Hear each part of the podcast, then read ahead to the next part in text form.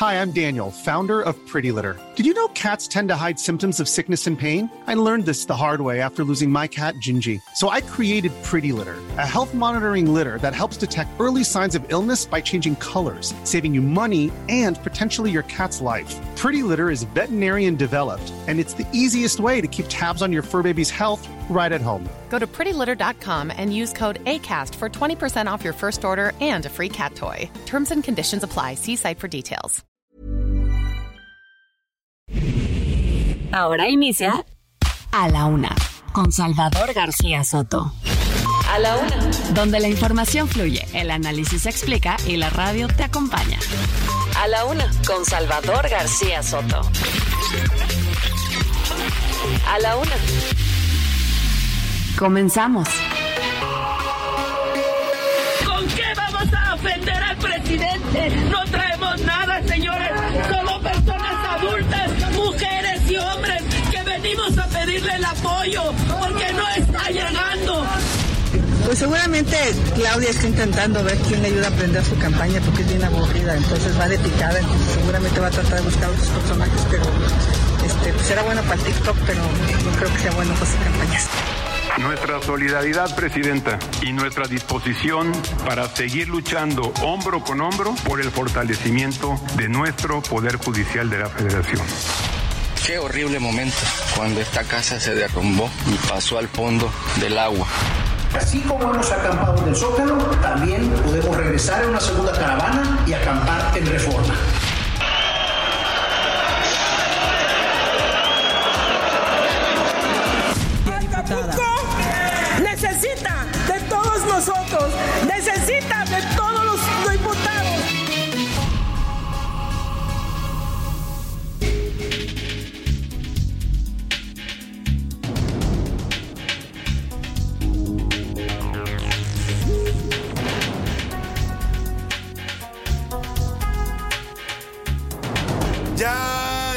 Es la una de la tarde en punto en el centro de la República y los saludamos con mucho gusto. Iniciamos a esta hora del mediodía a la una este espacio informativo que hacemos para usted todos los días a esta hora del día, cuando el reloj está marcando justamente la una de la tarde con dos minutos. Estamos aquí en estos micrófonos del Heraldo Radio 98.5, en esta cabina desde donde transmitimos a toda la República Mexicana y parte de los Estados Unidos, listos, preparados y de muy buen ánimo para informarle, para entretenerle y también para acompañarle en este momento de su día, en este miércoles 8 de noviembre. Vamos a estarle acompañando en las siguientes dos horas, actualizándole el panorama informativo con lo más importante, solo lo más importante de lo que ha ocurrido en la ciudad, en el país y en el mundo. Se lo estaremos reportando aquí con todo este equipo de profesionales de la información y de la producción radiofónica que me acompañan. Un miércoles soleado en la capital de la República, 25 grados centígrados la temperatura, han subido un poco las temperaturas después de los fríos que tuvimos las semanas pasadas máxima de 27 se espera para hoy, mínima de 13 y bueno, pues se, prevé que se mantenga el sol la mayor parte del día. En este miércoles la música de a la una va dedicada a los chapulines. Hablamos de los políticos, de esos que tienen un cargo, mire, están, insiste, insiste para ganar un cargo eh, de elección. Luego cuando lo ganan, a la mitad del cargo, o incluso a veces empezando, se les antoja otro cargo. Entonces dicen, ¿saben qué? Ya no quiero ser senador, me voy ahora porque quiero ser gobernador. O ya no quiero ser gobernador, me voy y dejo la gubernatura, como lo está haciendo Samuel García Nuevo León, porque quiero ser presidente. O, ya no quiero ser ministro de la Corte, ya me enfadé, ahora quiero ser totalmente 4T y se quita la toga, eh, como lo hizo el señor eh, Arturo Saldívar. A todos los chapulines Nada más que buscando música de chapulines, nos encontramos con que también a los, ahora entre los jóvenes, se le dice chapulín a ese que le roba la novia o el novio a un amigo. ¿No? Entonces, bueno, pues la música le va a sonar un poco que habla de, traiciones entre amigos, pero nosotros se las dedicamos más a los eh, políticos chapulines, a los chapulineros que andan saltando de un cargo a otro y la verdad es que no lo hacen bien ni en uno ni en otro lugar. Parece que les interesa más el cargo, el hueso y el sueldo público que realmente tener convicción y cumplir con un mandato popular. A ellos va dedicada la música de hoy en A la Una. Y hoy vamos a tener también muchas más temas importantes. Deseo que este miércoles, estamos justo a la mitad de la semana, todavía con un mes de noviembre, pues nuevecito, todavía huele a nuevo el mes de noviembre. Vamos avanzando en la primera semana de noviembre. Y bueno, pues espero que la semana vaya marchando bien para usted, que se la vaya cumpliendo todas sus tareas, sus objetivos, sus metas, todo eso que usted tiene que resolver en su día a día cotidiano, en su trabajo, en su hogar, en, en, su actividad, cualquier cosa que usted haga, que se le resuelva satisfactoriamente. Y si hay problemas, contratiempos, obstáculos que nunca faltan en el camino, ánimo, que nos queda todavía la mitad de este día y lo que le resta la semana para enfrentar cualquier situación adversa. Vámonos directo, si le parece, al resumen de la información. A la una, con Salvador García Soto.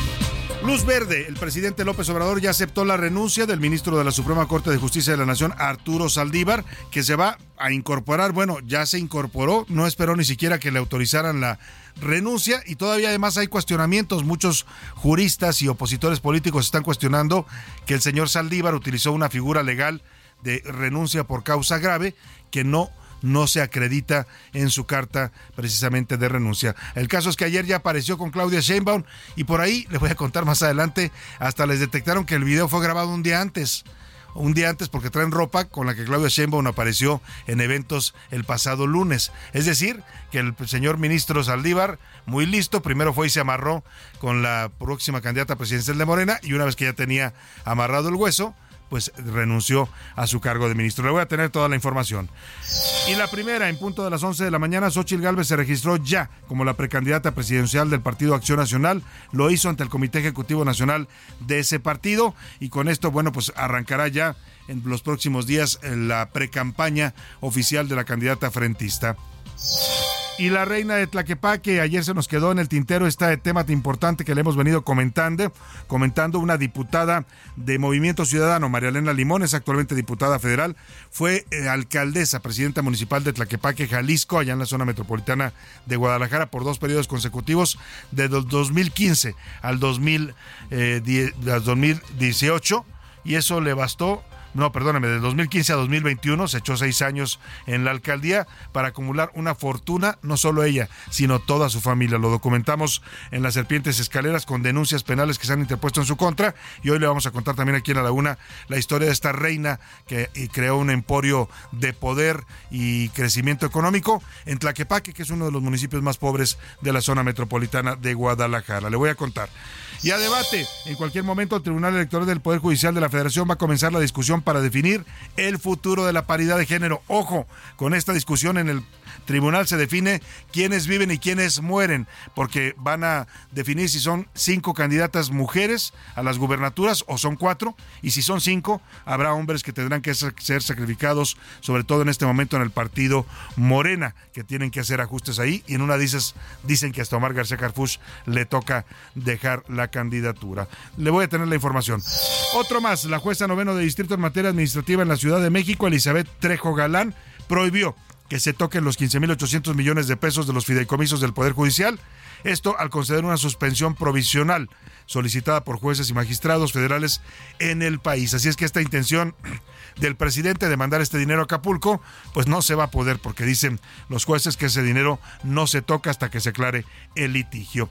Y en los deportes, leyenda continental, 11 medallas panamericanas y con el objetivo de cambiar a la CONADE. En la laguna conversamos en exclusiva con Paola Longoria, la mejor raquetbolista del mundo. Además, miércoles de Champions League nos va a contar el señor Oscar Mota de los partidos que se juegan hoy, entre ellos el Real Madrid, que busca su pase a los octavos de final.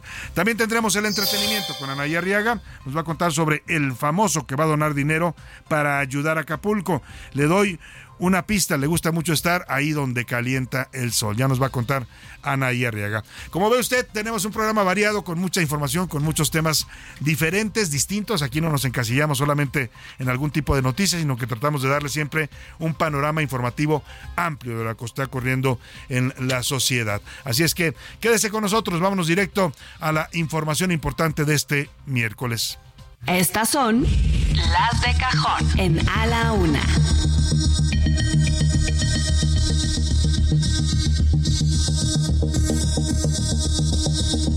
Minutos y bueno, pues el presidente López Obrador, muy rápido, muy solícito. Mire, esto huele a que estaba más amarrado y arreglado que nada, ¿eh?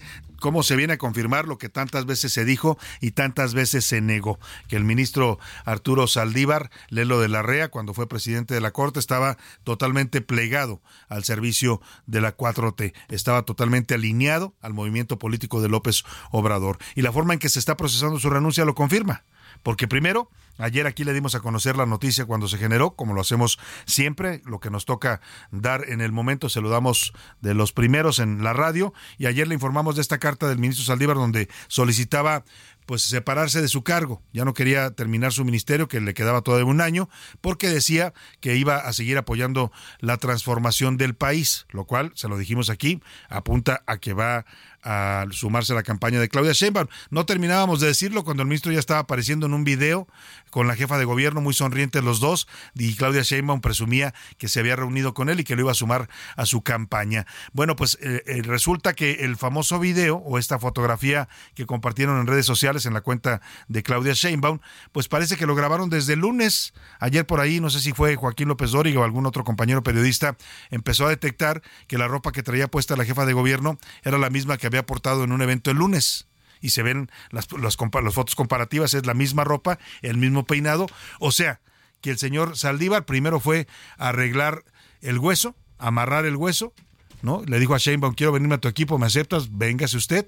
La jefa de gobierno también, ex jefa, pues anda un poco desesperada, dicen, porque la campaña no levanta mucho, a pesar de que anda recorriendo el país y necesitaba este tipo de noticias. Bueno, el caso es que para cerrar el círculo, no solo se, no solo se tomaron la foto antes de la renuncia, de que se hiciera pública la renuncia de Saldívar, sino que además el presidente hoy, rapidito, así dijo, aceptada la renuncia del señor Saldívar y la va a procesar y ya la mandó al Senado para que aprueben su dimisión. Además, también prevé el presidente proponer una terna de mujeres para relevar al señor Saldívar. O sea, quiere una ministra, pues que va a durar un año todavía en el cargo. Así lo comentó hoy el presidente.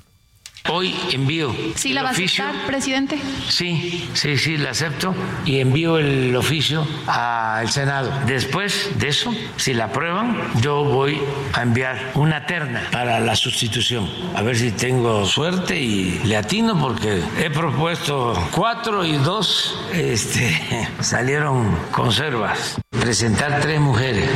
¿Quién es presidente? Tengo más ventaja con las, con, con las mujeres porque la mujer mujer es más eh, honesta, más eh, definida, es muy trabajadora. ¿Nos puede adelantar algunos nombres? No, todavía, si es que está empezando. Lo voy a analizar bien porque no es como antes. Se enviaba la terna ya con la línea.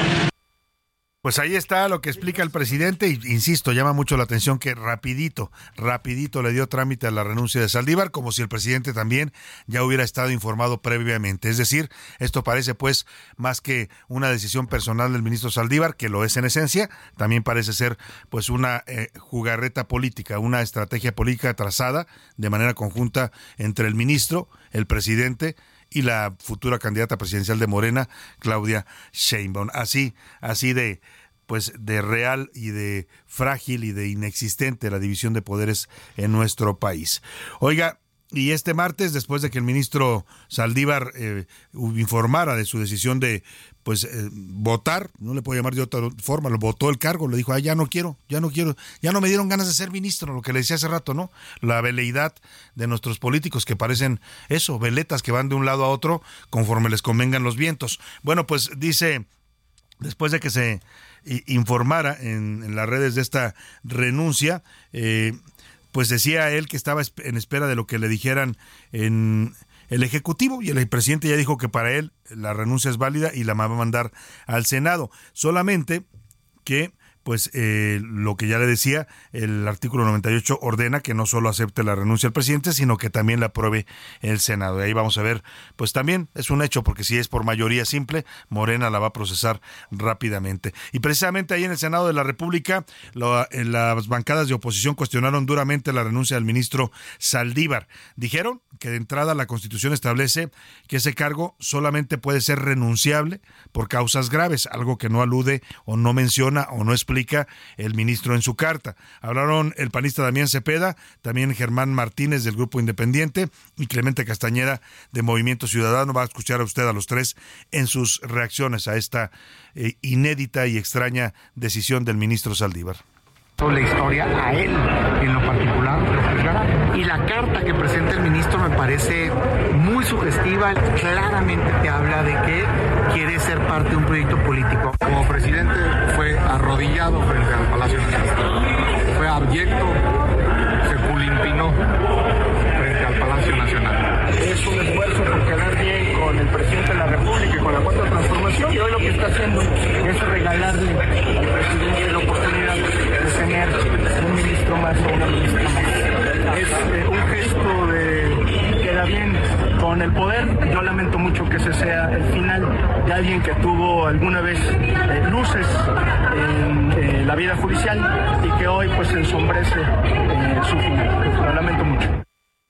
Pues ahí están las reacciones en el Senado. Por su parte, Claudia Sheinbaum, la coordinadora de la defensa de la transformación, publicó en sus redes sociales la fotografía, ya le decía, en la que presume el fichaje del ministro Saldívar. Lo dice, pues dice que acordaron trabajar juntos para avanzar en la transformación del país. Este video, ya le comentaba, pues al parecer se grabó un día antes. O sea, eso es lo que habla pues de de esta estrategia que se armó. No fue algo al azar, no fue que Saldívar haya dicho me voy y ya veré si, si a dónde me voy. Todo estaba planeado, pues, para que me entienda. mire, Arturo Saldívar entregó ayer 7 de noviembre su renuncia a la, en Palacio Nacional a las 9 de la mañana con 17 minutos.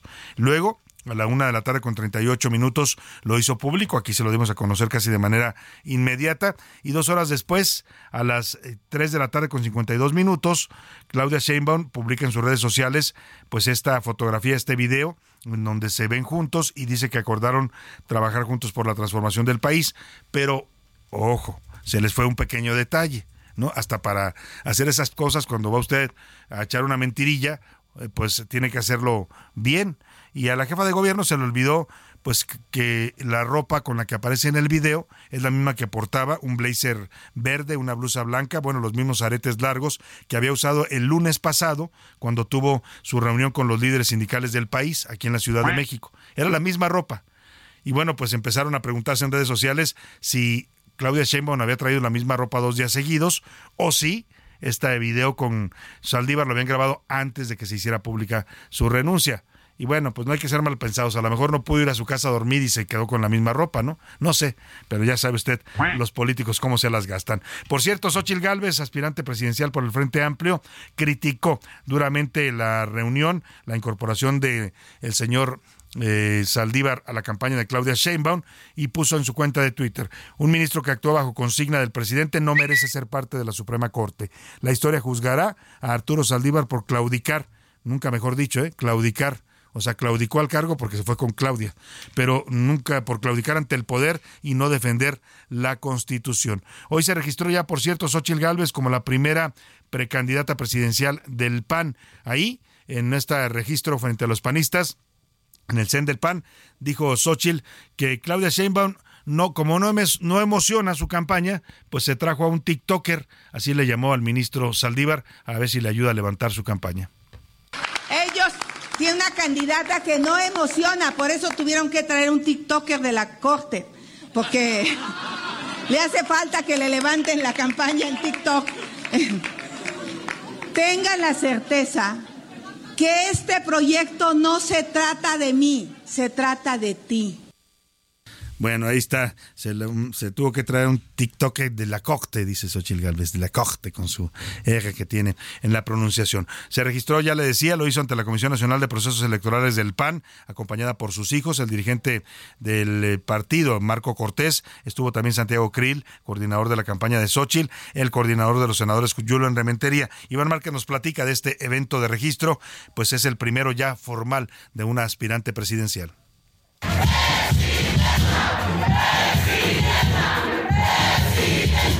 Así es, Salvador. Pasadas las 11 de la mañana, Xochitl Galvez se registró como candidata presidencial del PAN para las elecciones en 2024. Lo hizo en el Comité Ejecutivo Nacional de Acción Nacional, en la Ciudad de México, arropada por varios integrantes del partido. En estos momentos, el presidente de la Comisión Nacional de Procesos Electorales, Giovanni Barajas, recibe y revisa la documentación entregada por Xochitl Galvez. Después del registro, quien tomó la palabra fue el dirigente nacional de Acción Nacional, Marco Cortés. Aseguró que con Xochitl cambiará el rumbo de México. ¿A quién lo unir y sumar a la sociedad y a los partidos de oposición, a quien le regresó la esperanza México. Posteriormente, Xochitl Galvez ofreció un mensaje donde agradeció a todos los que la han apoyado. Yo realmente me siento muy honrada y contenta de ser la candidata de Acción Nacional. Tengan la certeza, tengan la certeza que Acción Nacional siempre me abrió su puerta. También se dijo lista para encarar lo que viene y mandó un mensaje a los militantes. Dejemos atrás cualquier proyecto personal. Hoy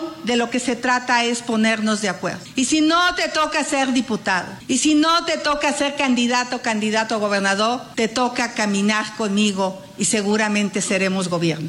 Juntos vamos a ser gobierno. Cada quien. Presidenta, presidenta, presidenta.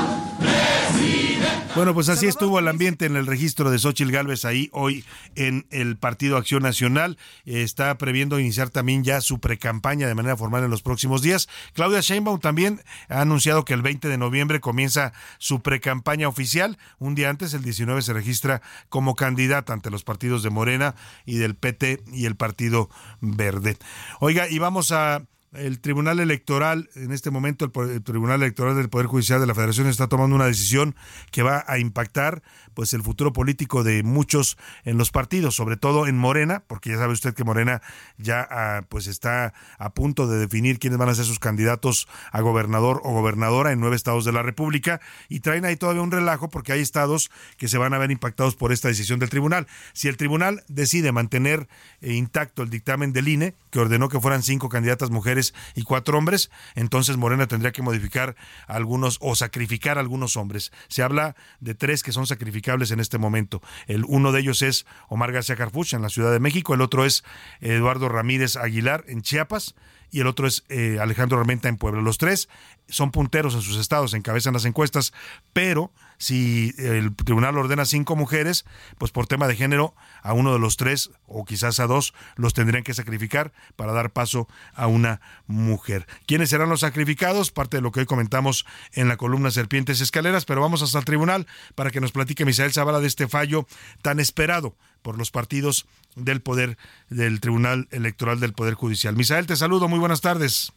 ¿Qué tal, Salvador? Te saludo, saludo también al auditorio. Pues hoy la Sala Superior del Tribunal Electoral Federal va a discutir un proyecto en el que se perfila tumbar el acuerdo de paridad de género para la construcción y postulación de candidaturas a gobernador en las nueve entidades federativas con elecciones. Este proyecto comenzó a circular el día de ayer y está firmado por el magistrado Felipe de la Mata Pizaña, que propone sacar del acuerdo de paridad a Yucatán y que solo aplique para el resto de ocho entidades, con lo cual los partidos partidos y coaliciones tendrán que definir cuatro candidaturas para mujeres y cuatro para hombres. Este proyecto precisa que el Instituto Nacional Electoral no cuenta con facultades para emitir lineamientos sobre la paridad de género, por lo que les toca a los congresos estatales normar estas leyes. Los magistrados tendrán que votar por eh, un proyecto que propone darle la razón a un movimiento ciudadano que impugnó este acuerdo de paridad del Instituto Nacional Electoral y busca declarar fundado ese agravio, además además de revocar de manera lisa y llana el acuerdo, dada la falta de competencia que tiene el Instituto Nacional Electoral para normar la paridad. En este caso, Salvador, pues únicamente se dejaría fuera Yucatán, por lo que los demás estados, Chiapas, Ciudad de México, Guanajuato, Morelos, Puebla, Tabasco, Veracruz, Jalisco y también la jefatura de gobierno de la Ciudad de México tendrían que postular a cuatro mujeres y cuatro hombres, es decir, por igual para la paridad de género. Salvador, hasta aquí la información. Muchas gracias, Misael Zavala. Pues estaremos muy pendientes para ver si el tribunal decide que sean solamente cuatro mujeres candidatas o si decide que sean cinco. Y ahí sí, como le decía, pues empieza el juego de encartes y descartes o de serpientes escaleras. Unos van a subir, otros se van a caer. Oiga, y Vamos a ir a la pausa con música, pero al regreso le voy a platicar porque sigue el debate todavía en la Cámara de Diputados sobre el presupuesto. Ayer concluyeron, concluyeron ya el debate en lo general pues Morena insistió en dejar sin fondos extraordinarios a los damnificados de Acapulco y hoy están discutiendo en lo particular, va para largo la sesión, vamos a ir hasta el Palacio Legislativo de San Lázaro para informarle. Y además regresó Jaime Maussan a la Cámara de Diputados, increíble, después del ridículo internacional que hizo México con estos supuestos extraterrestres que llevó a un foro de la Cámara de Diputados, lo volvieron a invitar, pero ¿qué cree? Que una diputada se paró, se le plantó a Maussan y le dijo que no fuera a poner en ridículo Poder Legislativo de México. Le voy a tener toda la información regresando. Por lo pronto, arrancamos la música para los chapulines, esos que saltan de cargo en cargo o también que andan bajando novias, con este clásico de México y de Latinoamérica, El Chapulín Colorado, el gran Chespirito. Tortuga, más fuerte que un ratón, más noble que una lechuga, mi escudo es un corazón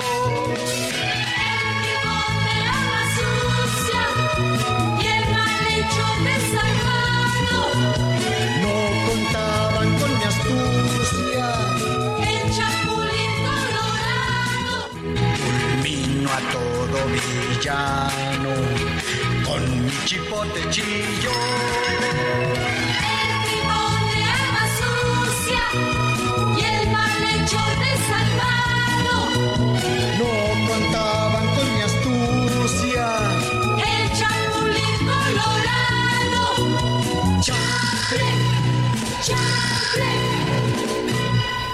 Calma, calma, que no panda el cun. Más ágil que una tortuga, más fuerte que un ratón, más noble que una lechuga. Ya estamos de vuelta en A la Una con Salvador García Soto. Tu compañía diaria al mediodía.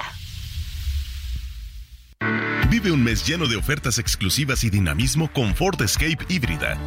Estrénala a 24 meses sin intereses más seguro promocional. Visita a tu distribuidor Ford más cercano. Consulta términos y condiciones en Ford.mx, vigencia del 1 al 30 de noviembre de 2023.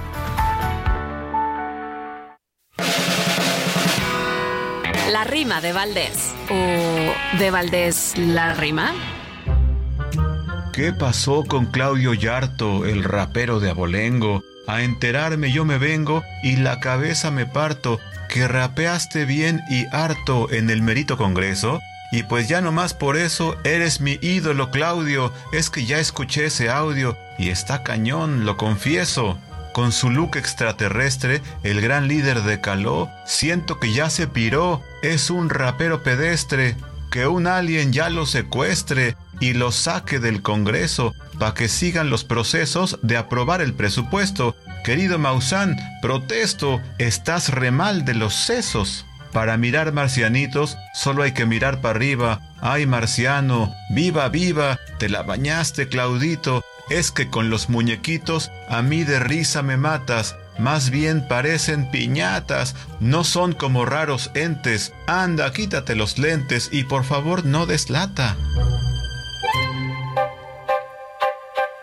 Entre los casos de chapulineos políticos más recordados están el del exsecretario de Relaciones Exteriores, Marcelo Ebrard, quien dejó el PRI para unirse a las filas del PRD y más tarde a las de Morena. Otro caso es el del presidente López Obrador, quien también abandonó el PRI en 1988 para fundar el PRD y más tarde el partido Morena. Otra más es Laida Sansores, la exmilitante del PRI, hoy es gobernadora de Campeche por Morena.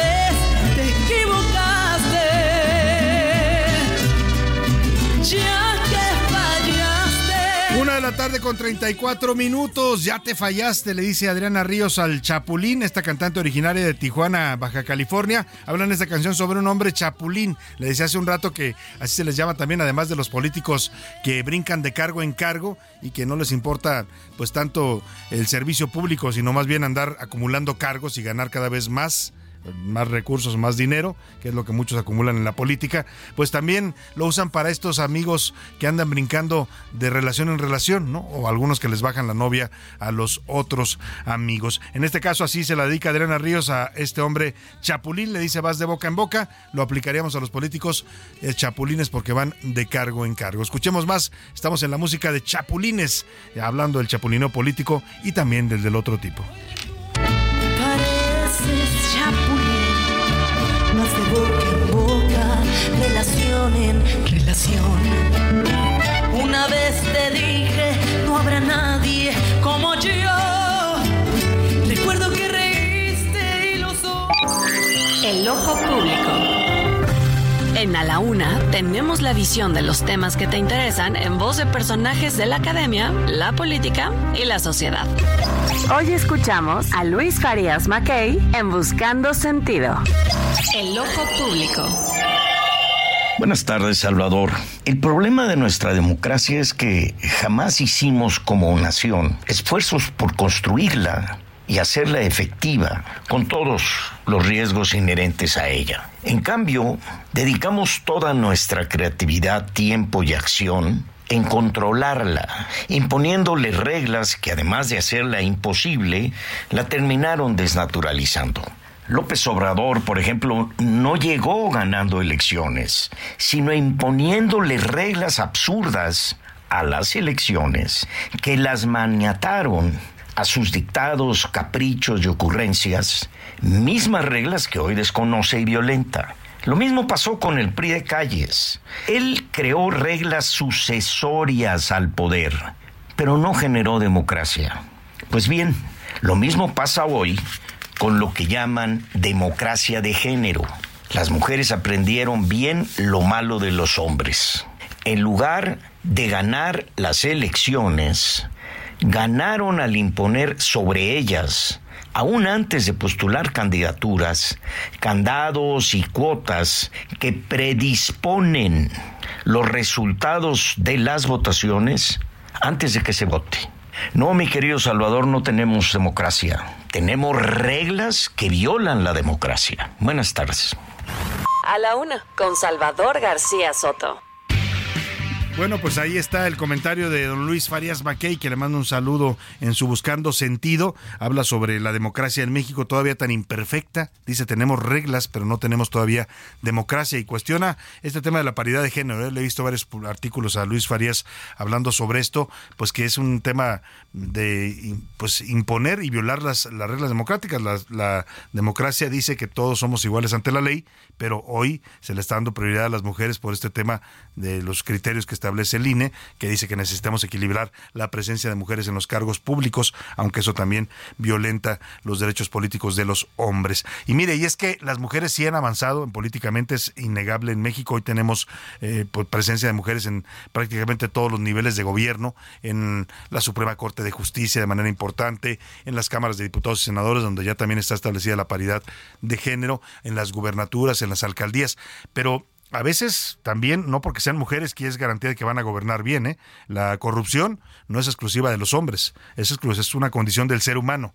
Y le platico esto porque hemos documentado el lunes y martes de esta semana en dos columnas, en dos entregas, la historia de la que denominamos la reina de Tlaquepaque. Se llama María Elena Limón fue alcaldesa de Tlaquepaque en dos periodos consecutivos entre 2015 y 2021. Eh, de ahí brincó hablando de chapulineo también, de ahí brincó a la Cámara de Diputados, se dio el lujo de dejar a una candidata, a la actual alcaldesa de Movimiento Ciudadano, que le responde directamente a ella, pero además dejó en la nómina a una playa de, parientes, tiene, tiene cinco sobrinos trabajando en cargos importantes, tiene un hermano, una nuera, un cuñado, y a todos les pagan en el municipio de Tlaquepaque y les dan poder además. Y, pero ella además ha sido demandada y denunciada allá en Jalisco por eh, irregularidades desde la asignación directa de contratos cuando fue alcaldesa.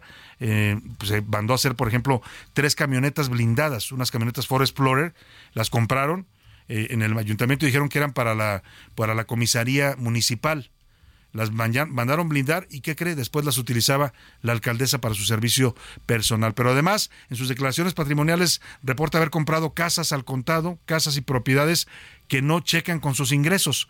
Hay 11 denuncias en su contra por eh, cuestiones de enriquecimiento ilícito, corrupción eh, y otras irregularidades por las que la acusan a ella y a sus familiares.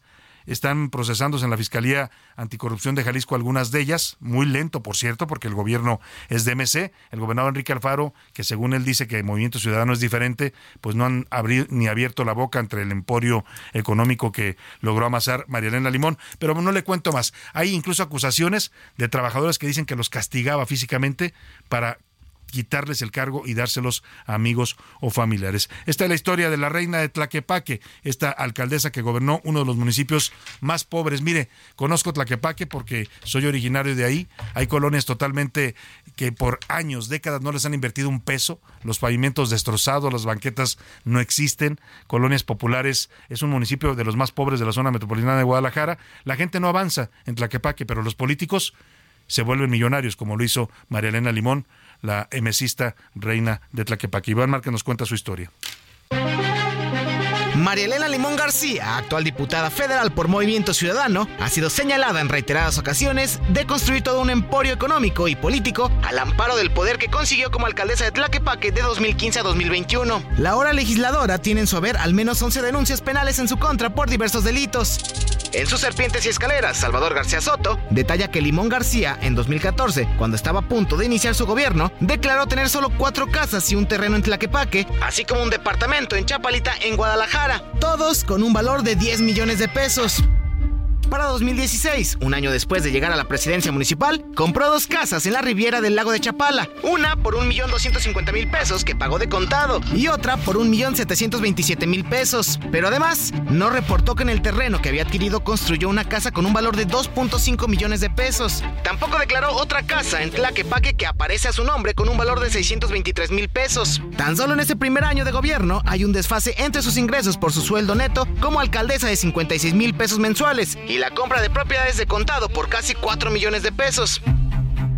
Además, omitió mencionar el estado de cuenta bancaria del Bank of America con un saldo de 14.600 dólares. Durante su gestión, la exalcaldesa simuló compras como la de dos camionetas de último modelo que mandó blindar con el pretexto de que se utilizarían para la policía preventiva, aunque ella fue la única que manejó las unidades. En redes sociales presumía de viajes a diversos países de Asia, Dubái, Sudamérica y Estados Unidos. También tiene denuncias de nepotismo. Al menos cinco sobrinos ocupan puestos importantes en el ayuntamiento, cada uno con un sueldo de 31.980 pesos mensuales. Mismo caso de un hermano, su exnuera, así como cónyuges. María Elena también tiene acusaciones de maltrato laboral. No solo le quitó el empleo a varias personas, sino también las maltrató psicológica y físicamente. Me llevaron a la parte superior del edificio de la presidencia municipal, que era la azotea, donde había más personas. Estábamos bajo el sol, sin poder tomar agua ni alimento y en condiciones realmente lamentables. Y unos tuvimos que estar bajo el sol desde las 9 de la mañana a las 3 de la tarde. Así, en 28 años de trabajar como servidora pública, Marilena Limón, conocida como la reina de Tlaquepaque, acumuló una riqueza en bienes, propiedades y cuentas bancarias. Para la una con Salvador García Soto, Iván Márquez. Ojo, y pertenece al partido Movimiento Ciudadano. ¿eh? Ella fue panista en sus orígenes, pero ahora es fue alcaldesa de Tlaquepaque por Movimiento Ciudadano, eh, este partido que dice ser diferente y que también han resultado buenos para los negocios allá en Jalisco, desde la cabeza del gobernador Enrique Alfaro hasta los alcaldes como María Elena Limón, y luego brincó a la Cámara de Diputados, donde hoy eh, pues despacha, además de que sigue controlando el ayuntamiento con la actual alcaldesa Citlali Amaya, creo que se llama la actual alcaldesa de Tlaquepaque, a la que ella puso, trabajaba para ella. Ella la dejó en el cargo y ahora la manda desde ahí. Y eso que Movimiento Ciudadano dice ser diferente. Y precisamente hablando de críticas a Movimiento Ciudadano y de estos excesos en que incurren algunos de sus políticos, Pedro Kumamoto, este joven eh, político, activista político allá en Jalisco, que eh, pues es conocido a nivel nacional, creó su movimiento Futuro Jalisco, eh, despertó muchas expectativas en algún momento, luego contendió por varios cargos, no, no ha podido como candidato independiente llegar a, algún cargo público y hace unos días anunció su adhesión a la alianza de Morena, el Partido Verde y el Partido del Trabajo para poder ser candidato a una alcaldía o alguna posición en Jalisco. Esto le valió fuertes críticas, muchos empezaron a cuestionar que por qué Kumamoto, que era un activista independiente, ciudadano, se sumaba a la alianza del partido oficial, a Morena, que también ha tenido muchos cuestionamientos en muchos temas. Él ya explica en un video hoy y nos lo va a comentar en este momento porque tengo el gusto de saludarlo en la línea telefónica, que parte de sus decisiones es porque Movimiento Ciudadano es un partido que también se ha dedicado a los negocios y a la corrupción desde el poder. Pedro Kumamoto, un gusto saludarte allá en Guadalajara. Muy buenas tardes. Salvador, muchas gracias por este espacio y nada mejor que el preámbulo de tus dos columnas e investigaciones precisamente por esa crisis que estamos viviendo, pues me da gusto platicar para compartir la decisión que tenemos el día de hoy. A ver, Pedro, te han cuestionado mucho, he oído críticas muy duras hacia tu movimiento político, has ocupado ya algunos cargos por, por tu eh, Asociación de Futuro Jalisco, pero ahora decides aliarte con Morena. ¿Por qué con Morena? Bueno, eh, nosotros lo que hemos planteado es que las crisis que estamos viviendo cotidianamente en Jalisco nos preocupan muchísimo la de seguridad, la de personas desaparecidas, en donde lamentablemente somos el primer lugar a nivel nacional, el de homicidio doloso, que encabezamos una de las cinco entidades que más homicidios se generan anualmente, pero también crisis como la del agua, la falta de vivienda para las juventudes, de un transporte masivo que funcione para la mayoría social. Y frente a eso, Salvador, nosotros no nos hemos quedado cruzados de brazos propusimos a través del Congreso, generamos o impulsamos diálogos con la sociedad y el gobernador, presentamos iniciativas en el ayuntamiento o en los distintos ayuntamientos que estamos y lo que hemos recibido son oídos cerrados, es muchísima indolencia, es una soberbia del gobernante y creemos que frente a eso, pues ya buscamos las vías para resolverlo, no solamente el señalar y el denunciar que están pasando estas cosas, sino actuar al respecto de ello.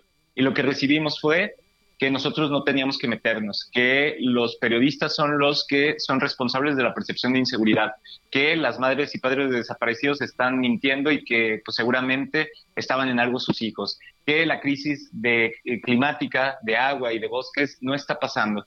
Entonces, cuando ves eso, cuando ves al gobernador que esta semana eh, plantea en su informe de gobierno que estamos viviendo básicamente en Disneylandia, pues es cuando dices, tenemos que actuar, hay que hacer algo y por eso hemos presentado este sábado una alianza para el cambio para Jalisco, en donde estaríamos con Morena, con Hagamos, que es otro partido local, PT y Verde, porque creemos que podemos desde las diferencias, desde la diversidad, también construir una opción de cambio para Jalisco, poniendo al centro un programa y la autonomía de cada una de las fuerzas políticas. O sea, para ti, para Pedro Kumamoto y para Futuro Jalisco, eh, Movimiento Ciudadano ya no es opción para seguir gobernando el Estado. De ninguna manera, Salvador. Eh, aquí en Zapopan llevan casi una década. Eh, Enrique Alfaro ya gobernó cinco años. Y quiero precisar aquí algo muy importante. No se trata de que él sea el responsable de todo, pero de lo que sí es responsable es de no querer cambiar el rumbo, es de no actuar, es de privilegiar los intereses privados, los negocios, ayudar a los que se sienten los dueños de todo, en lugar de darle una respuesta a las personas que están buscando a sus familiares, en lugar de dar una respuesta con eh, de verdad con, interés a los temas de seguridad. Cada año se estaban registrando menor presupuesto desde el año 2019 a los temas de seguridad en el Estado. Es decir, no es un tema nada más de plantear que las cosas van mal, sino que cuando se plantean que van mal, no se cambia el rumbo, se cierran los oídos y pues creo que a partir de eso nos toca decir, vamos construyendo un gran cambio para Jalisco que ponga al centro el agua, la seguridad, la vivienda, el transporte público, es decir, ¿Cómo hacemos para que la política realmente le sirva a las personas y no a los intereses y a los negocios que tú muy bien has estado documentando? ¿Ha sido un gobernante soberbio, autoritario? ¿Lo definirías así a Enrique Alfaro? Sin lugar a dudas, y no lo digo yo, lo dicen los estudiantes que han sido reprimidos y golpeados en las manifestaciones, los dicen, lo pueden decir las y los jóvenes que fueron secuestrados por la fiscalía y fueron torturados en las mismas instalaciones, te lo pueden decir los vecinos y vecinas del Parque San Rafael que fueron secuestrados en sus propias casas para hacer obras que Alfaro quería que se generaran. Te lo pueden decir activistas, te lo pueden decir periodistas. Estamos en un momento muy crítico de la democracia aquí en el estado de Jalisco y por lo mismo creemos que es importante abrazar esta idea del cambio, insisto, desde diversidades, desde distintas formas de, de pensar, pero con un objetivo en común, que no se repitan estos gobiernos soberbios que se, que se cierran a buscar soluciones a los problemas de la gente. Cuando me dices desde la diversidad de esta alianza con Morena, es decir, que tú vas a mantener también tu línea política independiente, más allá de estar coaligado electoralmente con la alianza morenista, eh, ¿en qué sí y en qué no coincidirías en estos momentos con tus futuros aliados, con Morena, el PT y el Verde? Mira, yo estoy muy agradecido con esta posibilidad de cambio. Creo que el pensarnos eh, que podíamos darle una, un rumbo nuevo al Estado de Jalisco es una idea que lleva eh, quizás cocinándose en la mente de la sociedad muchos años y que hasta hace poco las distintas fuerzas políticas nos pusimos de acuerdo. Y yo creo que hay muchas cosas que, por ejemplo, nos podrían unir a Morena y en particularmente en el perfil de Claudia Sheinbaum. Ha hecho una muy buena, una excelente gestión del tema de seguridad en la Ciudad de México, le ha apostado al tema de agua y de bosques, le ha apostado también a gobernar con evidencia y creo que esto es algo que nosotros vemos con muy buenos ojos. Eh, insisto, es un planteamiento que en la Ciudad de México ha funcionado. ¿Qué te digo de los pilares, eh, digamos, de manera estatal y también de las utopías que son más en concreto en Iztapalapa, ¿no? Entonces, creo que ahí hay mucho, mucha fuente de inspiración para nosotros de, elementos en donde eh, coincidimos y en donde se puede no coincidir en estrategias del gobierno federal, pues se ha planteado, es público. Por poner un ejemplo, el tema de militarización. Pero, ojo, también en el mismo, digamos, en, los, en las y los mismos aliados, también podemos encontrar que el modelo de la Ciudad de México ha sido con un mando civil y que se ha logrado buenos eh, resultados. Entonces, creo que esta alianza también nos ayuda a poder entender que sí, desde esa diversidad, cada quien desde un espacio donde construye con generosidad y con buen entendimiento de las otras militancias, también se puede aprender y salir adelante en estas diferencias. En las boletas vamos a ver a Pedro Kumamoto como que al candidato a la alcaldía de Zapopan. Yo me voy a inscribir en el proceso, todavía falta que salga la convocatoria y si se define un proceso de encuesta o cualquier otro procedimiento, yo voy a estar de acuerdo porque lo que quiero decirle a todas las militancias de todos los partidos es que eh, estamos agradecidos por construir este proyecto de cambio y por lo pronto lo único que te puedo asegurar es que voy a levantar la mano, quiero participar y quiero participar acompañado de todas las militancias, de todas las simpatías y para eso se necesita tener humildad, generosidad, buen entendimiento y reconocer a las y a los compañeros de todas las fuerzas políticas. Pues Pedro Kumamoto, te estaremos siguiendo de cerca como siempre y te agradecemos mucho la confianza en este espacio.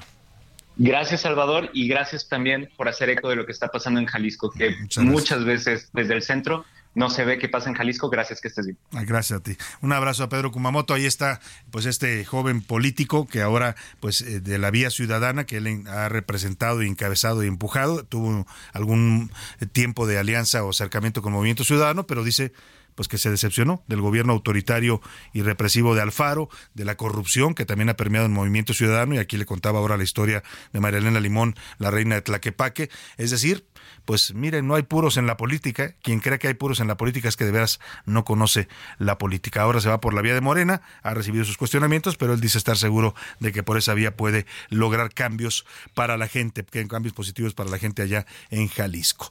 Vámonos eh, al, rápidamente a escuchar lo que pasó ayer en la discusión del presupuesto. Ya se aprobó en lo general, sin fondos para Acapulco. Morena no quiere darles un peso a los acapulqueños y hoy sigue todavía el debate en lo particular, pero esto fue lo que ocurrió ayer en la crónica de Marco Fragoso. De 3.093 reservas, más de 1.000 se presentaron ayer en la discusión en lo particular del presupuesto de egresos de la Federación 2024, pero tras nueve horas de debate, ninguna fue aprobada. Fue cerca de las tres y media de la tarde cuando diputados de la bancada del PAN presentaban sus modificaciones. Ante la falta de legisladores morenistas se aprobaron, pero al enterarse rápidamente entraron al recinto y discutieron que había una confusión en la votación. Exigieron se volviera a votar y se logró desechar. El centro del debate fue la devastación que dejó el huracán Otis. Es momento de mostrar de qué lado de la historia quieren estar, de hacer lo correcto. Hoy nuestros hermanos de Guerrero claman nuestra ayuda. No es posible que este presupuesto nuevamente lo quieran aprobar como ya es su costumbre sin moverle una sola coma. Les recuerdo que estamos aquí por las causas y las necesidades del pueblo no estoy debatiendo con partidos. Estoy pidiendo la unidad para atender no solamente las cuestiones materiales, inflación. Gerardo Fernández Noroña le respondió. 61 mil millones de pesos para Guerrero y dicen que no hay recursos para Guerrero. Todo el apoyo de las Fuerzas Armadas con el DN3 y dicen que no está haciendo nada. Toda la estructura del sector salud en Guerrero, pero dicen que no se está atendiendo. CFE hizo la hazaña de en menos de cinco días. Hoy se espera que diputados del oficialismo afines a Marcelo Ebrard presenten sus reservas, con lo que se perfilaría se realicen las primeras modificaciones al presupuesto de egresos de la Federación 2024. Para la una, con Salvador García Soto, Marco Fragoso. Bueno, pues ahí está, sigue la discusión hoy en lo particular. Vámonos a despedir la primera hora con música. Esto se llama Chapulín, la canta Aleso a ritmo de reggaetón. Y al regreso le voy a platicar, platicar también de temas importantes aquí en la Laguna. Chapulín, chapulín, a mí me dicen chapulín. Chapulín, chapulín, a mí me dicen chapulín. Chapulín, chapulín, a mí me dicen chapulín. Si ya saben cómo soy, entonces que me ven así. Chapulín, chapulín, a mí me llaman chapulín, chapulín. Tengo la fama chapulín, chapulín. En un momento regresamos. Ya inicia la segunda hora de A la Una con Salvador García Soto. A la una. Donde la información fluye, el análisis se explica y la radio te acompaña. A la una con Salvador García Soto. A la una.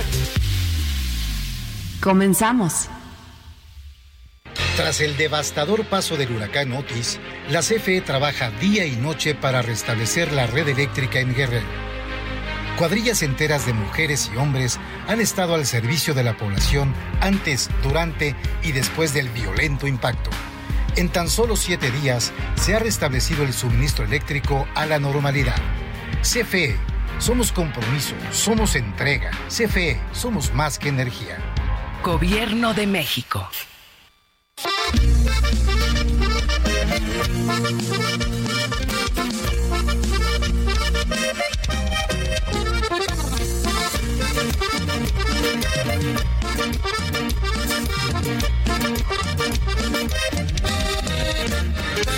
Venimos a cantarles una cumbia bien sabrosa, venimos a contarles una historia peligrosa. El compa chapulín de la chiquilla bien golosa, de baja la novia, la amante y hasta la esposa. Chapu, chapu, chapu, chapulín, por eso no te invitan a pistear por chapulín. Chapu, chapu, chapu, chapulín, la morra de tu amigo y ya la vas a seguir.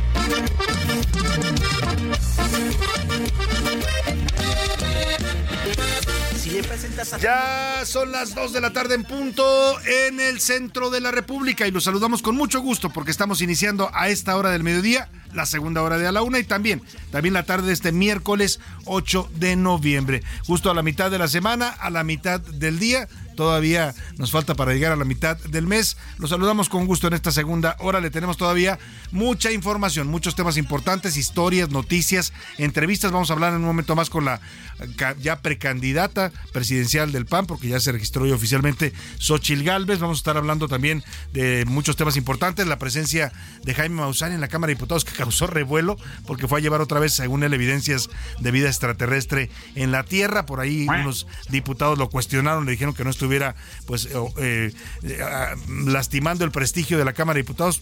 No, no, creo que le quede mucho prestigio a nuestra Cámara de Diputados, pero bueno, lo que le queda se lo anda, dicen, acabando el señor Jaime Maussan. Temas importantes también sobre lo que está pasando de la caravana migrante, los que están todavía en plantón ahí frente a Palacio Nacional, en fin, eh, los, en este caso los damnificados de Acapulco, los migrantes que vienen desde Chiapas, una caravana inmensa también que se está formando con la intención de cruzar el territorio mexicano. Muchos temas importantes todavía en esta segunda hora, pero por lo pronto arrancamos a ritmo de cumbia, cumbia norteña del grupo Teniente Musical, se llama La Cumbia del Chapulín, y se la dedicamos con cariño al ministro Saldívar, a los eh, alcaldes que están brincando para ser ahora candidatos a diputados o senadores, a todos los políticos, esos que les encanta el chapulineo y que lo único que buscan y les interesa es el hueso y el cargo público. Si le presentas a tu morrenco, tú vas a buscarla en Insta o en Facebook, ya quiere agregarla. Le manda mensajes según para saludarla. Y los estados le reaccionan puros, me encanta. Chapu, chapu, chapu, chapulín. Chapu, chapu, chapu, chapulín. Así les dicen a los políticos que andan saltando de cargo en cargo, no terminan un encargo, no se aplican a fondo y ya quieren conseguir otro hueso. Oiga, tenemos boletos en este momento. Prepare el dedo, agítelo porque vamos a regalar pases dobles para ir a ver el partido Pumas contra Chivas. Vaya duelo este fin de semana en el Estadio Ciudad Universitaria. A las 7 de la noche del sábado se juega este partido ahí en el Estadio de CEU. Tenemos seis pases dobles, así es que estése muy pendiente para que marque usted de inmediato y nos mande la respuesta. La pregunta, la pregunta que voy a hacer para que se vaya usted a ver este partido Pumas Chivas en el Estadio Ciudad Universitaria es cuál es la primera estrofa del himno de la UNAM y de los Pumas. La cantan siempre cuando empieza cada partido de los Pumas. La primera estrofa que me ponga usted del himno de la UNAM, que lo cantan también en los partidos de los Pumas y se lleva estos boletos. 5518 41 51 99, el número donde puede marcarnos y en donde le vamos a regalar estos boletos para que se vaya al fútbol de la primera división, bueno, de la Liga MX este fin de semana. Y vamos a hacer contacto en este momento y le agradecemos mucho que nos eh, tome esta llamada con la precandidata presidencial. Hace rato le conté que Xochil Gálvez se registró esta mañana ya como precandidata, precandidata del Partido Acción Nacional, acudió al Comité Ejecutivo Nacional, va a acudir también después al del PRI y al del PRD para ser ya precandidata oficial del Frente Amplio por México y está preparándose ya para iniciar su precampaña de manera oficial. Xochil Gálvez, un gusto saludarla, muy buenas tardes. Parece que no me escucha. Xochitl. Hola. ¿Cómo estás, Hola, Xochitl? Salvador, ¿cómo estás? Bien, con el gusto de saludarla. Qué gusto. Oiga, A tus órdenes. la, la oímos agitada, ha andado muy movida en todo, todo el día. La, la vimos temprano por en, en- en un desayuno. Y ahora ya se, ya se registró como precandidata Xochitl en el Partido Acción Nacional. Sí, el día de hoy me registré en el Partido Acción Nacional, el día de mañana me estaré registrando en el Partido Revolucionario Institucional. Y bueno, ya ahora sí, eh, ya soy, bueno, ante el PAN, no haría nada más falta que me ratifique el INE como la precandidata, pues ahora sí a la presidencia de la República, ni modo de que diga que precandidata que Claro. este, y los tiempos oficiales son del próximo 20 de noviembre. Estaré eh, pues iniciando la precampaña. Este 12 de noviembre daré mi informe como senadora. Haré un balance de los cinco años eh, que estuve al frente como senadora y que sin lugar a dudas son lo que me llevó a ocupar este espacio eh, en los partidos políticos, al abrir los eh, partidos, la convocatoria a los ciudadanos, pues me les colé con un millón de firmas. Pues sí. Xochitl Gálvez, ¿cómo se siente en este, para este arranque ya que viene y de manera oficial de precampaña? Se lo pregunto porque pues hay muchas versiones que circulan en los medios políticos, que si la campaña, la campaña de Xochitl se estancó, que si no está usted, no estaba usted empujando con su equipo hacia adelante como se le ve de pronto a Claudia Sheinbaum. Eh, ¿qué, qué, ¿Cómo se siente usted y cómo, qué vamos a ver a partir de, este, de esta precampaña? Mira, pues Claudia Sheinbaum es una candidata de Estado, del, de, pues obviamente del presidente, del régimen, eh, tiene mucho dinero, exageradamente dinero, nomás ve la producción de sus eventos, parece que ahí, ahí anda una empresa europea, tienen lana para pagar a consultores europeos, para empresas europeas, porque pues la verdad es dinero mal habido, ¿de dónde pudo haber salido? Pues del mantenimiento del metro, de los contratos de la Ciudad de México, eh, y pues eso no eso no lo van a ver conmigo la verdad. no no no hay manera eh, primero porque he sido una mujer honesta a lo largo de mi trayectoria como funcionaria pública y segundo porque yo no creo en eso. Ahí, ahí viste cuando no logran la carrera pues no se les llena el estadio azul no o sea en cambio mis eventos pues de alguna manera la gente viene porque quiere venir, porque nosotros qué les podemos dar, ni modo que les ofrezcamos un programa social. O sea, nosotros lo que les ofrecemos es la esperanza de hacer un cambio. Eh, entonces, eh, eh, yo voy a empezar formalmente, estoy acostumbrada a empezar de abajo hacia arriba, estoy acostumbrada a caminar, a hacer pequeños eventos, yo prefiero a lo mejor hacer muchos eventos en un día, eh, pequeños, ¿no? Mil, dos mil personas y no uno de treinta mil, este, pues que nomás fueron porque los llevaron, ¿no? Y recorrer muchos municipios, eh, así lo hice en la Miguel Hidalgo, así lo hice en Hidalgo y siempre me ha dado un buen resultado. A la gente no le gusta eh, pues este, estos candidatos con muchos millones de pesos sin, sin esencia, sin ideas. Y, yo espero que ahí es donde voy a remontar. El 50% de la gente en México no me conoce. Necesito que me conozcan, que necesito que sepan quién soy. Y oficialmente, pues la campaña empezará en el mes de marzo. O sea, ahorita son las precampañas, ya tendré spots en la televisión para que la gente sepa quién es Xochitl Galvez y eh, posteriormente eh, pues qué propongo y hacer en la campaña. Sabemos que ha estado yendo a Acapulco, se le hemos visto recorrer algunas de las zonas devastadas. ¿Qué, ¿Qué ha encontrado y cómo lo han recibido allá? Porque no es un territorio fácil ahorita para ningún político. Primero decirte que la gente, si llevas ayuda, te recibe con los brazos abiertos. La gente está ávida de agua, de alimento. Eh, yo pude visitar varias colonias, Rena, por ejemplo, eh, la persona que con los que estuve cumplía dos años su hija, lloró el señor, este, y me dijo, híjole, con esta despensa voy a celebrar los dos años de mi hija. Eh, gracias, gracias por venir. tenía el lodo hasta la mitad de la casa. En esa parte sí cayó mucho lodo y pues el señor que me iba a reclamar, si la verdad es que yo llegaba con algo que había conseguido de ayuda, y luego pasé a otras colonias y finalmente decidí quedarme a trabajar en Coyuca. Estamos trabajando en Coyuca en una zona que la golpeó muchísimo el huracán. Hoy salieron 60 voluntarios para allá. Eh, tenemos suficiente alimento, pero fíjate que la gente va a trabajar, trabaja en la limpieza de su comunidad, levanta los troncos, nos están ayudando a desmontarse, nos cayeron 50 estructuras ahí bastante fuertes, ya conseguimos herreros y gente de la comunidad, conseguimos las maquinarias y ellos mismos están cortando, hoy se está yendo para allá una mano de chango para poder ya subir a los camiones de volteo, eh, pues ahora sí que los residuos.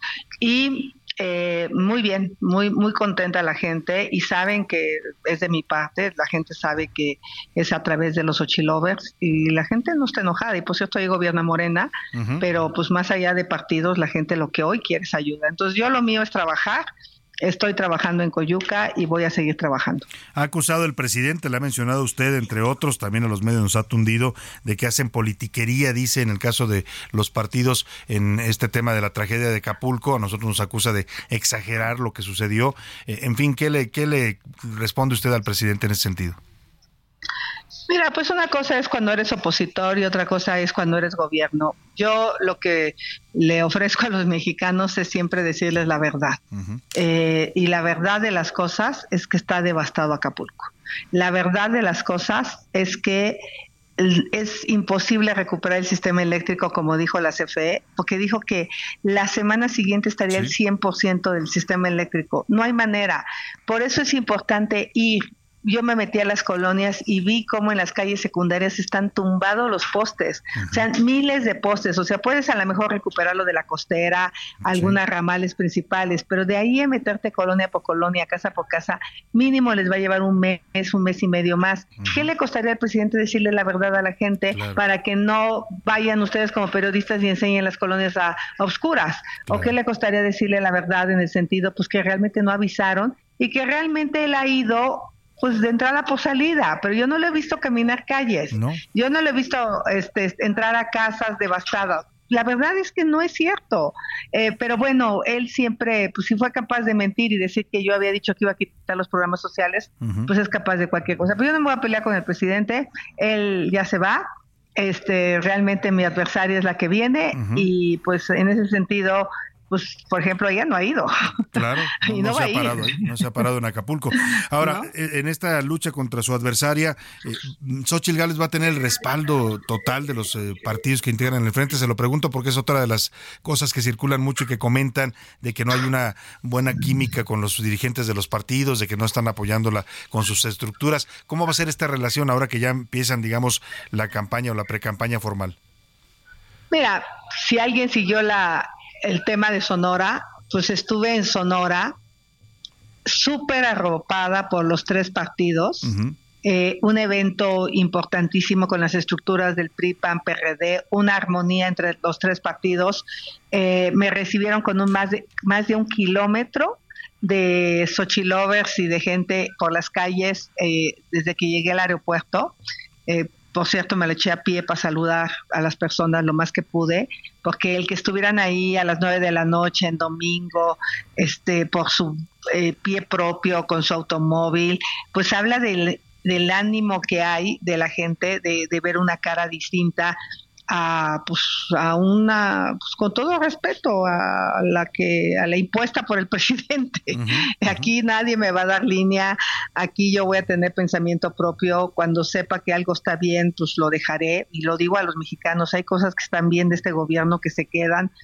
Eh, o sea y lo he dicho por, porque el presidente lo dijo de que no voy a quitar los programas sociales por supuesto que no pero hay otras cosas que se pueden mejorar. Por ejemplo la beca jóvenes construyendo el futuro. Claro que sí hay que darles el apoyo económico, pero pues mi sueño es que los jóvenes puedan tener acceso a tecnología, a robótica, inteligencia artificial, a que los jóvenes puedan tener una capacidad laboral que les permita después de esa beca de 12 meses tener un trabajo un trabajo bien pagado. Entonces, esa, esa parte es la que yo represento a diferencia de Shenbaum.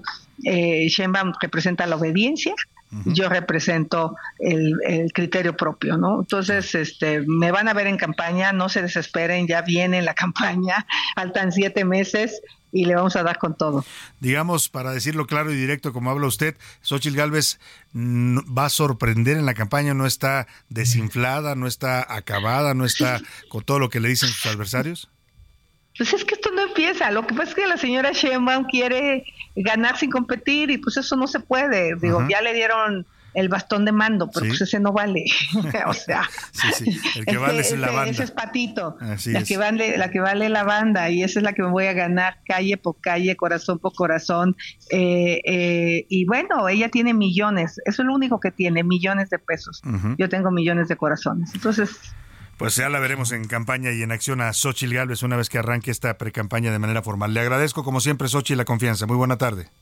Gracias, Salvador. Un abrazo y estaremos pendientes de pues los movimientos de Xochitl Gálvez, que ya, ya es precandidata oficial del Partido Acción Nacional. Mañana ya nos dijo se inscribe en el PRI, seguramente también lo hará en el PRD. Y vamos hasta la Cámara de Diputados. José Luis Sánchez, ¿cómo estás? Bienvenido. Salvador, buen eh, miércoles, buena mitad de semana. Oye, vaya cosa que se vio ayer en Cámara de Diputados, ¿eh? Oye, yo, yo no podía creer cuando vi otra vez que Jaime Maussan estaba ahí con sus cuerpos estos de supuestos extraterrestres, que lo hayan vuelto a invitar después de, a ver, México quedó en ridículo ridículo a nivel internacional. El Congreso de México, la Cámara de Diputados, eh, vimos varios noticieros del mundo, opinadores, comentaristas en todos los idiomas que dieron esta nota y que se burlaban de México diciendo, oiga, ¿cómo es posible que en el Congreso de México le den cabida a algo que no tiene base científica? Sí, exactamente. Incluso eh, eh, cuando presenta estas momias en el, mes pasado, justamente en octubre, que acudió a la Cámara de Diputados por primera vez en un foro organizado por el diputado Gutiérrez Luna, Sergio Gutiérrez Luna, presenta estas momias que supuestamente habían sido sacadas de Perú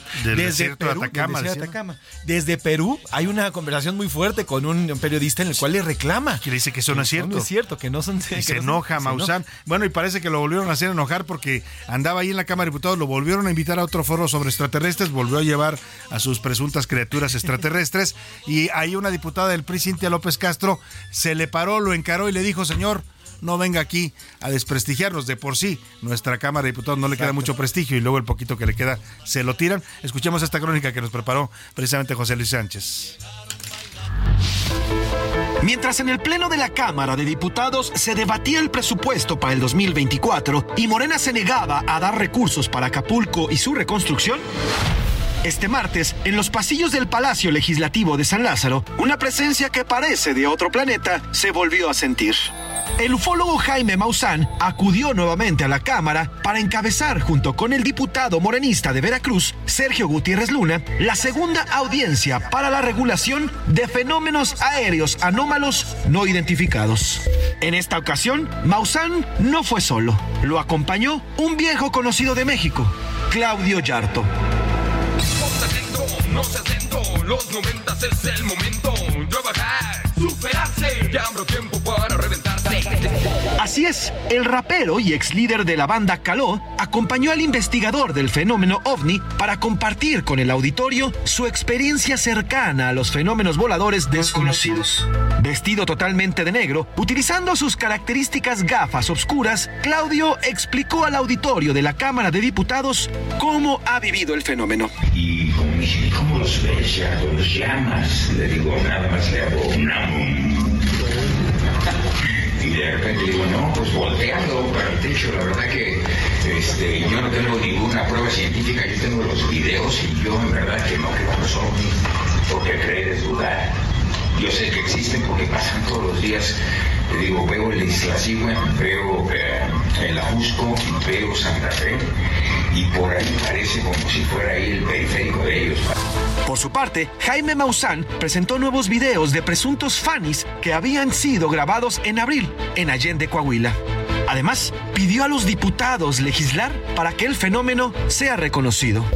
Esta iniciativa, la primera, quiero decirles a todos, en todo el mundo, no hay ningún estado en el planeta que garantice la absoluta transparencia respecto a este fenómeno anómalo no identificado en sus cielos. El evento que duró cerca de cuatro horas culminó con la muestra de fotografías y otras imágenes, donde Maussan presentó supuestos seres que asegura han sido estudiados científicamente.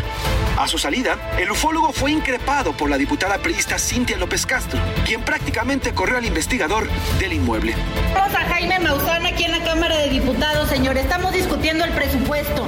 No es para que usted venga a hacer sus mentiras y sus cosas. Esta es la casa del pueblo, estamos discutiendo el presupuesto. No le han dado peso a Acapulco y usted aquí de visita. No queremos a Jaime Maussan en la Cámara de Diputados, aunque su equipo me esté aquí poniendo la mano. Y sus mentiras. Así transitó la segunda audiencia del fenómeno Fanny, que en nuestro país ha tenido las puertas abiertas en la Cámara de Diputados y que hoy sumó a un rapero como principal testigo. Todo mientras en la misma Cámara se debatía el futuro presupuestal de nuestro país.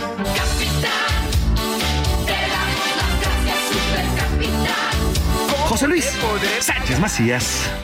Bueno, pues ahí está la presencia polémica, controvertida, siempre un hombre pues que mueve eh, distintas opiniones, el señor Jaime Maussan, aquí lo hemos entrevistado, conocemos su trabajo y su trayectoria en el periodismo televisivo, pero bueno, pues aquí ha, ha resultado bastante polémico sus afirmaciones de que tiene en su poder eh, cuerpos de seres de otros planetas que llegaron a la Tierra. Bueno, pues ahí dejamos el asunto. Vámonos a información de último minuto para ver qué nos tiene José Luis Sánchez. Último minuto en A la Una, con Salvador García Soto. José Luis Sánchez, ¿qué, qué nos tienes de información? Salvador García Soto, un, eh, pues un, un anuncio que está haciendo Standard Poor's, esta calificadora americana, y bueno, pues en medio de la discusión precisamente del presupuesto que está a punto de definirse y este pues, excedente que se le está dando a petróleos mexicanos, hoy Standard Poor's Global Ratings está anunciando y está diciendo que Pemex requiere de una cirugía mayor, más allá de inserción y de, y de eh, inversión de dinero. Standard Poor's dice que en medio de los números rojos y de la quiebra prácticamente que, te- que tiene la petrolera mexicana, necesita una situación y una cirugía de eh, mayor para arreglar su tema deficiario y el tema también de los impuestos, porque es una empresa que está prácticamente en la quiebra, así que bueno, pues, continúa además en triple B menos esta Su perspectiva. para calificación es de las más bajas ya para cualquier empresa de- del mundo. Y bueno, pues el gobierno parece no entender, le siguen dando y dando todavía en este presupuesto, le van a destinar miles de millones de pesos a Pemex, que mejor se los hubieran dado con todo respeto a Acapulco. Pemex es un barril sin fondo, es una empresa quebrada, como lo dice Standard Poor's, requiere una cirugía mayor y no estarle metiendo el dinero público que estamos prácticamente tirando a la basura al invertirlo en una petrolera que no está bien financieramente. Oye, José Luis Sánchez, vamos a, A las preguntas, a ¿qué las preguntas rápidamente, a ver, a- ¿qué le preguntamos a nuestro público en este, en este miércoles? En A la Una te escuchamos. Tú haces este programa. Esta es la opinión de hoy.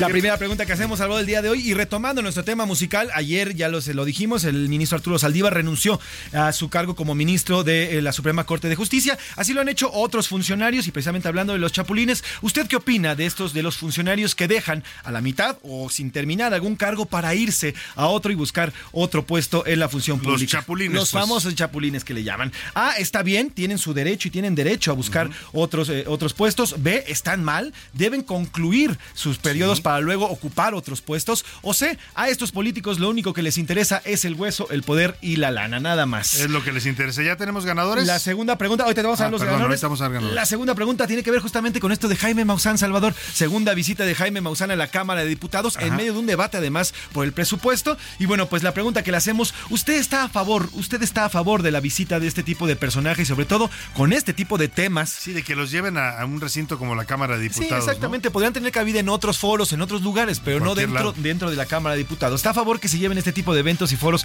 a la Cámara de Diputados? A, sí, todo el mundo tenemos derecho de proponer algún tema dentro de la Casa del Pueblo, que es San Lázaro. B, no, está mal. Al final, esos temas se deben de tratar en otros foros. O C, solamente es puro pan y circo y payasada lo que se presenta en la Cámara. Pues ahí están las preguntas, las respuestas las tiene usted, 55 18 41 51 99. Comience a marcar y denos sus puntos de vista y sus comentarios. Y le preguntaba a José Luis, ¿ya tenemos ganadores Ya de los tenemos los ganadores. boletos? Ya tenemos ganadores. Ya hay uno que nos dice Fabián Ramírez Salvador. Voy a ir a ver a mis Pumas. Quiero ver a mis Pumas. Nos pone allá, nos pone el fragmento del de Luma. Y que le van a ganar a tus chivas, nos dice por acá. Ah, pues es. Híjole, eso lo vamos a ver todavía, Fabián. No lo dudo mucho porque las chivas no han podido levantar el vuelo, pero bueno, vamos a ver eh, cómo, cómo nos va. Además de Fabián también está la señora María de María Concepción Azuara y también el señor José Cortés García. También ya se llevan sus Pues ya, se van a ver el partido Pumas Chivas este fin de semana, el sábado a las 7 de la noche en el Estadio Ciudad Universitaria. Esto se llama El Chapulín y es la banda reina de Oaxaca. Chapulín eres, chapulín serás, las morras de tus compas son las que te gustan más. Chapulín eres, chapulín serás, que las morras de tus compas el rollo les tirarás. Pero mi gente, baile, en la artillería máxima, así nomás. No le cambies. Estás en A la Una con Salvador García Soto. Información útil y análisis puntual. En un momento regresamos. Ya estamos de vuelta en A la Una con Salvador García Soto. Tu compañía diaria al mediodía. Aprovecha un mes lleno de ofertas exclusivas y experiencias únicas con Ford Territory. Estrénala a 24 meses con tasa de 9.99% y seguro sin costo. Visita a tu distribuidor Ford más cercano. Consulta términos y condiciones en Ford.mx, vigencia del 1 al 30 de noviembre de 2023. Los chapulines son insectos alargados con alas delgadas y apergaminadas capaces de saltar 20 veces la longitud de su cuerpo. De ahí que en el léxico popular mexicano se les llame chapulines a los amigos que brincan de una relación amorosa a otra o a los políticos que brincan de un cargo o partido a otro.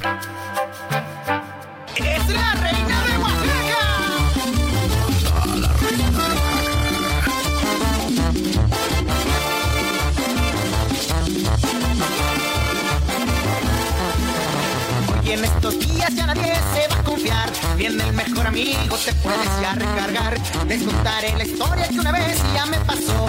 Hay que ponerse luchas para que no nos pase a dos. A mi mejor amigo, a mi novia le presenté. Después la relación no era de dos, era de tres. A un pequeño bicho mi compa me recordó. Pues con sus patas largas y por ser mancornador. El chapulín, el chapulín. Por ser tan encimoso con mi novia infeliz. El chapulín, el chapulín. Sigue tirando tierra, no me dejas ser feliz. Dos de la tarde con 31 minutos a ritmo de banda, banda coahuilense, esta banda que se llama Artillería Máxima y cantando El Chapulín, dedicado para todos esos compas, dicen ellos que les gusta meterse con las novias de sus amigos y nosotros decimos también para todos esos compas de la política que les gusta brincar y brincar de cargo en cargo, no cumplen su responsabilidad, no cumplen las promesas que hicieron en campaña, pero eso sí, van saltando de cargo en cargo, siempre para arriba, ¿eh? son como los, eh, los gatos, nunca caen o más bien siempre caen parados. Seguimos hablando de la chapulineo en la política, en la música de la una, y vamos con más para usted en esta segunda hora.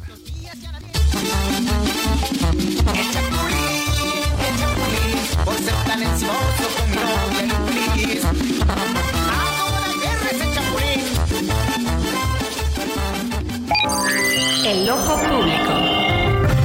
En A la Una tenemos la visión de los temas que te interesan en voz de personajes de la academia, la política y la sociedad. Hoy escuchamos a José Narro Robles en Un México Nuevo. El ojo público. Muy buenas tardes tengan ustedes. Les saludo con gusto y con enormes preocupaciones. Muchas gracias a Salvador García Soto y a su equipo, a El Heraldo Radio por mantener espacios para la pluralidad, la libertad y la democracia. Hoy comparto mi preocupación múltiple. En salud no vamos bien. Los datos del INEGI así lo muestran. Un millón doscientas cinco mil muertes más en estos primeros cuatro años de gobierno respecto de los cuatro años iniciales del gobierno del presidente Peña. En seguridad, tampoco. Las cifras señalan que el número de homicidios del sexenio anterior quedó rebasado temprano en el primer semestre de este año y que las cifras finales se acercarán a las 200 mil muertes, 25% superior a las previas en este gobierno no tienen capacidad para valorar lo que implica atender un desastre y hacerlo desde la anticipación, a partir de la respuesta inmediata, la intermedia y la que se requiere para alcanzar la superación integral de la adversidad ocasionada. No tienen siquiera la empatía y el interés de estar con la gente, de consolar y compartir las insuficiencias. Acapulco así lo demuestra. Por si esto no fuera suficiente, desde el partido en el gobierno se acaban de aprobar en la Cámara de Diputados cambios a la Ley General de Salud que trastocan la libertad de los profesionales de la salud, especialmente del personal médico y de enfermería, para esgrimir la libertad de conciencia que tutela la Constitución, además de que los dejen la posibilidad de ser criminalizados. En un México nuevo, esto no sucedería. Nos encontramos en dos semanas. A la una, con Salvador García Soto. Dos de la tarde con 35 minutos. Escuchábamos atentamente al doctor José Narro Robles, nuestro colaborador. Es un orgullo tenerlo aquí entre nuestros colaboradores del Ojo Público y su México Nuevo. Y bueno, pues este, estos temas de salud pública que lamentablemente pues no tenemos un buen diagnóstico. Al final de este gobierno vamos a tener un sistema de salud prácticamente colapsado. ¿No? Lamentablemente, lo de la promesa de llevarnos a Dinamarca en materia de salud pública, pues se va a quedar en eso, una promesa, si no es que una mentira, ¿eh? porque la ha repetido tanto el presidente que la verdad, pues ya suena más a una mentira que a una promesa. No se ven a ocho o nueve meses que termine este gobierno ningún indicio que nos pueda decir que efectivamente va a mejorar la crisis tan grave que prevalece en la salud pública para los mexicanos. Oiga, y este miércoles la migración pues sigue siendo un tema, a veces dejamos de hablar de ello porque pues hay otros temas que eh, aparecen en el espectro informativo, pero la caravana migrante allá en Chiapas ha vuelto a reanudar su marcha. Son casi seis mil migrantes indocumentados procedentes de Centro, Sudamérica y el Caribe que salieron ya de Huixtla en Chiapas quieren eh, eh, avanzar hacia Oaxaca y ellos exigen que el Instituto Nacional de Migración les dé documentos de libre tránsito para poder cruzar México y así llegar a su objetivo final que siguen siendo los Estados Unidos. Lizeth Coello, te saludo allá en Chiapas, cuéntanos de esta nueva caravana migrante que viene por tu estado. Buenas tardes. Salvador, ¿qué tal? Muy buenas tardes. Te saludo con gusto informarte que la mañana de este miércoles migrantes que integran la caravana realizaron un bloqueo sobre la carretera federal Villa Comaltitlán, Huixla en Chiapas como medida de presión para ser atendidos por el Instituto Nacional de Migración. Luego de no tener respuesta por parte de las autoridades, con este bloqueo quieren obtener la forma migratoria y avanzar hacia el centro y norte de México. De acuerdo a los migrantes, esta acción de protesta es indefinida. Asimismo, destacaron que las autoridades migratorias se negaron a entablar un diálogo. Al momento, miles de niñas, niños, mujeres, hombres y personas de la tercera edad se encuentran en ambos carriles de la cinta asfáltica. Este grupo de extranjeros está provocando que decenas de tráileres de carga pesada, transporte público y particulares se queden varados, dejando pérdidas económicas en la zona. Esperan a lo largo del día ser atendidos por personal de migración si les darán o no algún beneficio de documentos para que puedan retirarse y continuar su camino o bien esperar autobuses por parte del Instituto Nacional de Migración que los trasladen a otras oficinas para realizar todos sus trámites. Hasta aquí el reporte de Salvador. Muy buenas tardes. Muchas gracias, Lizeth Coello. Muy buenas tardes. Bueno, pues ahí está lo que está ocurriendo con esta caravana migrante. Seis mil personas ¿eh? vienen avanzando por el territorio de Chiapas, van a cruzar Oaxaca y luego de ahí pretenden, pues seguramente a través de las vías de ferrocarril llegar hasta los Estados Unidos. Oiga, y en otro tema, ayer aquí le dimos a conocer cuando se generó esta noticia de que aparecieron eh, cargamentos de droga, metanfetaminas que fueron enviados de México a Hong Kong, eh, escondidos en conchas de mar pero resulta que los sacos donde iban las conchas de mar y donde iba la droga, que fue detectada por la policía de Hong Kong, pues eran sacos oficiales del gobierno mexicano en costales que traían el logotipo de Segalmex y del gobierno de México. Y la pregunta es ¿por qué los narcotraficantes están usando pues una eh, pues un, una, una en este caso un costal oficial de la empresa alimentaria mexicana? Bueno, pues eh, Segalmex ayer dio a conocer su explicación. Aquí nos comentó eh, José Luis Sánchez, se deslindó, dijo que no tenía nada que ver con este envío de drogas a, a Hong Kong, que pues seguramente se utilizaron sus costales, alguien los obtuvo y los utilizaron como una forma de camuflar la droga, pero que ellos no tenían nada que ver. Hoy el presidente en la mañanera, López Obrador, eh, habló del tema, eh, eh, pues se burló un poco y dijo que los medios andamos afirmando que su gobierno era exportaba droga. Yo aquí nunca le dijimos eso, preguntamos por qué aparecía este tema o sea, porque hay costales de una empresa pública aparecían con droga y, le dimos a conocer la versión de Segalmex, deslindándose. Pero el presidente dice que los medios, todos, y nos menciona por ahí incluso a nosotros de manera personal, junto con otros conductores y periodistas, eh, que, que, todos dijimos que su gobierno andaba en el narco. O sea, el presidente en todo ve moros con tranchete, todo ve que es en su contra, todo es conspiración. En lugar de dar una explicación, pues él debe tener información también, más allá de lo que dijo Segalmex deslindándose. En lugar de explicar, pues arremete contra los medios, lo de siempre, ¿no? Siempre desvía la atención culpando a los demás, en este caso a los medios. Escuche usted.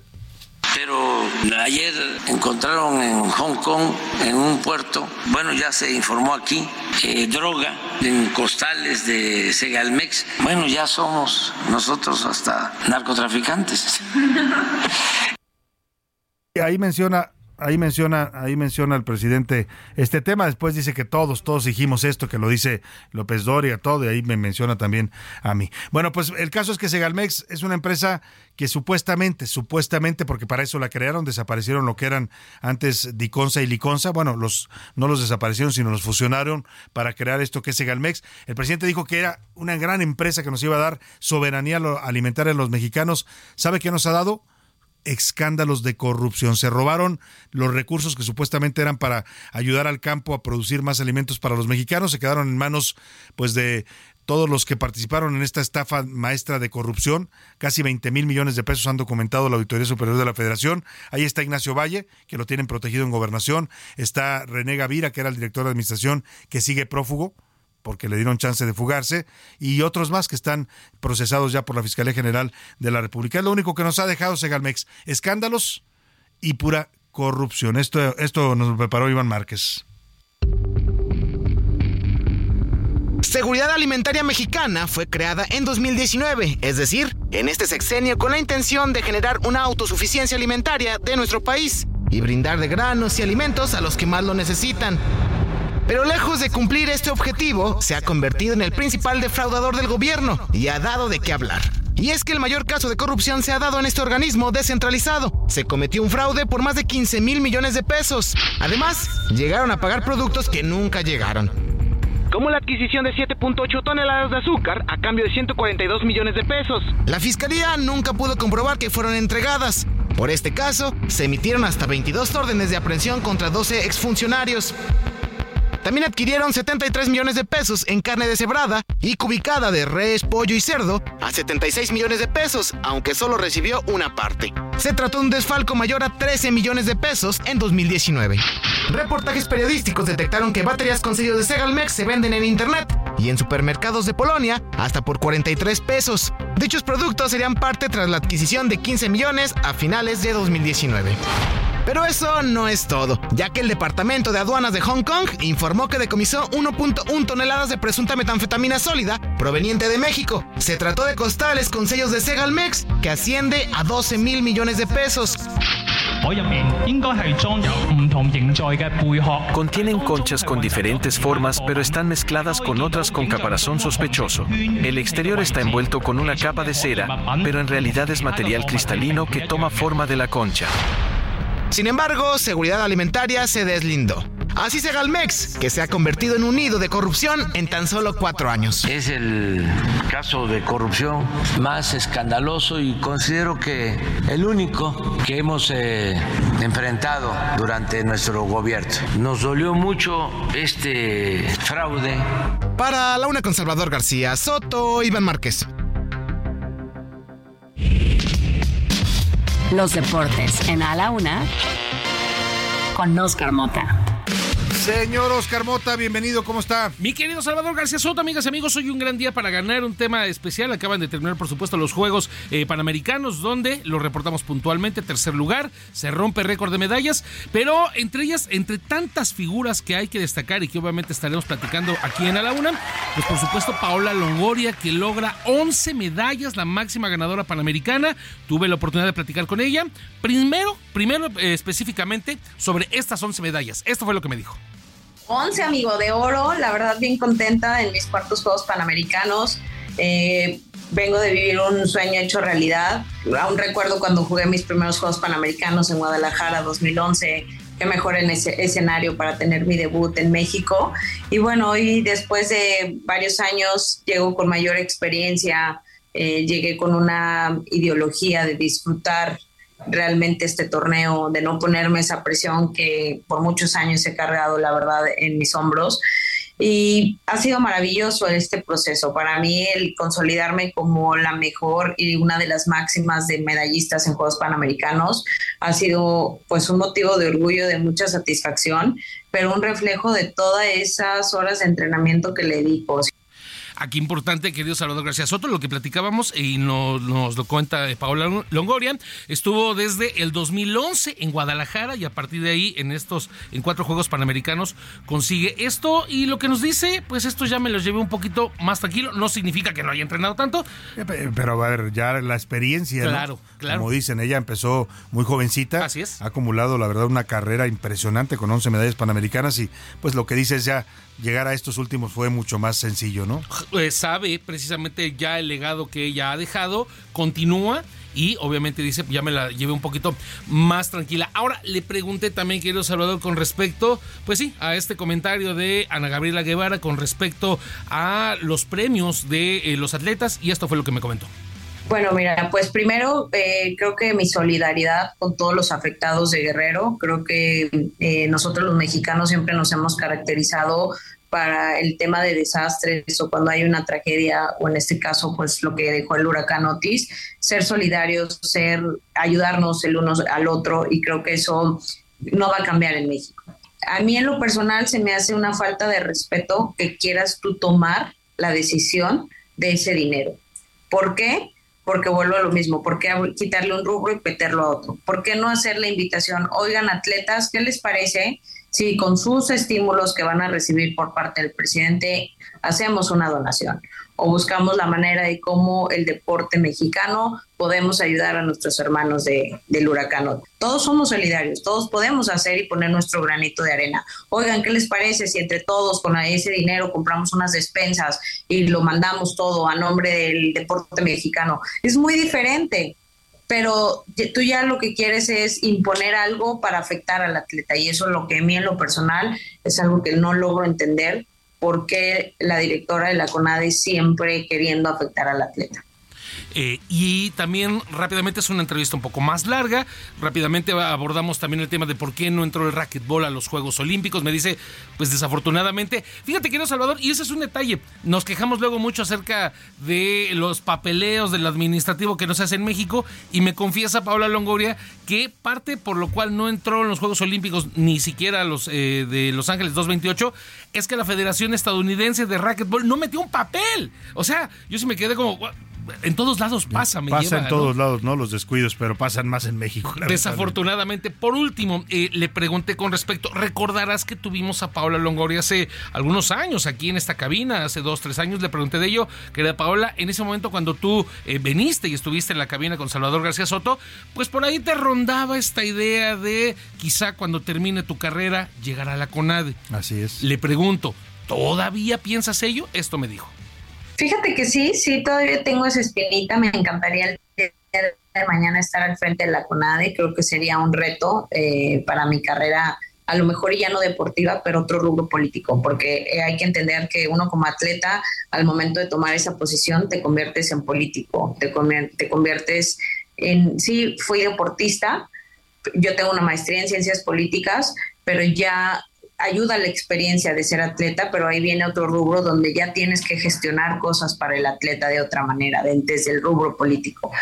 Y yo soy del idea, lo he platicado con mi equipo multidisciplinario y siempre creo y digo, eh, a lo mejor ya al momento, si el día de mañana me permiten llegar a ese puesto, pues tener que operar como lo hice con el alto rendimiento. Yo no voy a llegar con una varita mágica y ta, ta, ta, no, porque tampoco soy maga.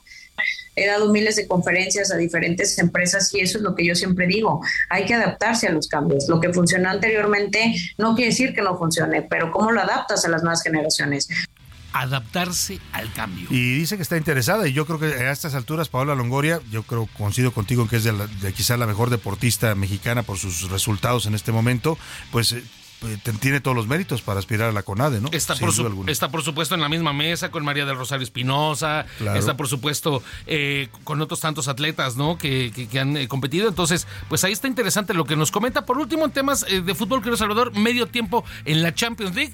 Va ganando el Real Madrid su partido y el PSV con el Chucky Lozano también va ganando su partido. Y Puma Chivas. El sábado, querido Salvador García Soto. lo abordamos mañana con calma. Muy bien, muchas gracias, Oscar Mota. Vámonos a otros temas importantes. A la una, con Salvador García Soto. Oiga, ayer, ayer en el Congreso Local de la Ciudad de México, el grupo de diputados del PAN eh, hizo un video en el que hacen una acusación muy grave. Denuncian que la Fiscalía de Justicia de la Ciudad de México, que encabeza Ernestina Godoy, estaría buscando fincarles nuevas órdenes de aprehensión a gente panista, a, militantes panistas, porque dice que ellos apoyaron la idea de que las víctimas eh, de la fiscalía que han denunciado abusos por parte del trabajo de la doctora Godoy fueran recibidas en el Congreso y escuchar sus versiones. Para hablar de esta denuncia que hicieron ayer pública, saludo con gusto en la línea telefónica al diputado Ricardo Rubios, diputado local por el Partido Acción Nacional, integrante de la Comisión de Administración y Procuración de Justicia en el Congreso de la Ciudad de México. ¿Cómo está, diputado? Muy buenas tardes. Salvador, ¿cómo estás? Muy buenas tardes. Saludo con mucho gusto a ti y a todo tu auditorio. Siempre un placer estar con ustedes. Al contrario, oiga, esta denuncia que hacen es, fuerte. ¿ah? Eh, ¿Ustedes sienten que hay una persecución contra los panistas por parte de la fiscal Ernestina Godoy? Sí, totalmente, eh, Salvador. Mira, te quiero decir, eh, esto, esto se basa particularmente, como bien lo señalaste, en el hecho de que nos filtraron información de la propia fiscalía, porque todos nos filtran, ¿eh?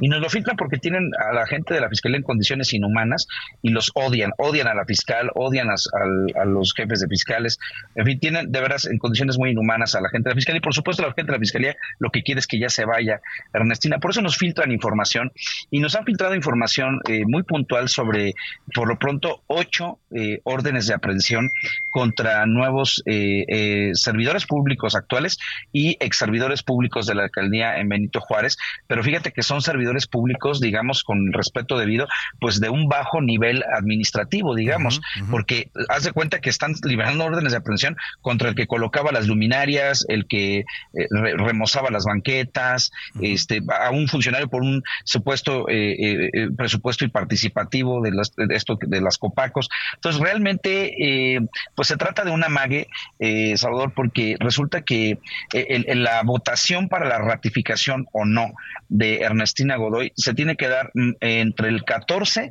y el 16 de, eh, de noviembre. Entonces, esto, de acuerdo a los cálculos que tenemos, eh, tendría que estar sucediendo. ¿Y qué está pasando? Pues que están amagando a, a la mala digamos que es plata o carpeta, ¿no? Porque también te quiero decir, Salvador, una denuncia que quiero hacerte aquí, es que nos hemos enterado que se han acercado a diputados locales de la oposición para ofrecerles entre 5 y 20 millones de pesos por el voto. Ah. a favor de la fiscalía. Imagínate nada más. ¿Cañonazos para que voten la ratificación de Ernestina Godoy? Así es, literalmente así es. Entre 5 y 20 eh, millones, dice entre 5 y 20 millones. Ya la última cifra son 20, pero lo que nos han comentado algunos compañeros a los que ya se les han acercado es que la condición que les piden es grabarlos recibiendo el dinero. Entonces digo, o sea, ah, imagínate nada más. No, bueno, pues como Carlos Ahumada, ¿no?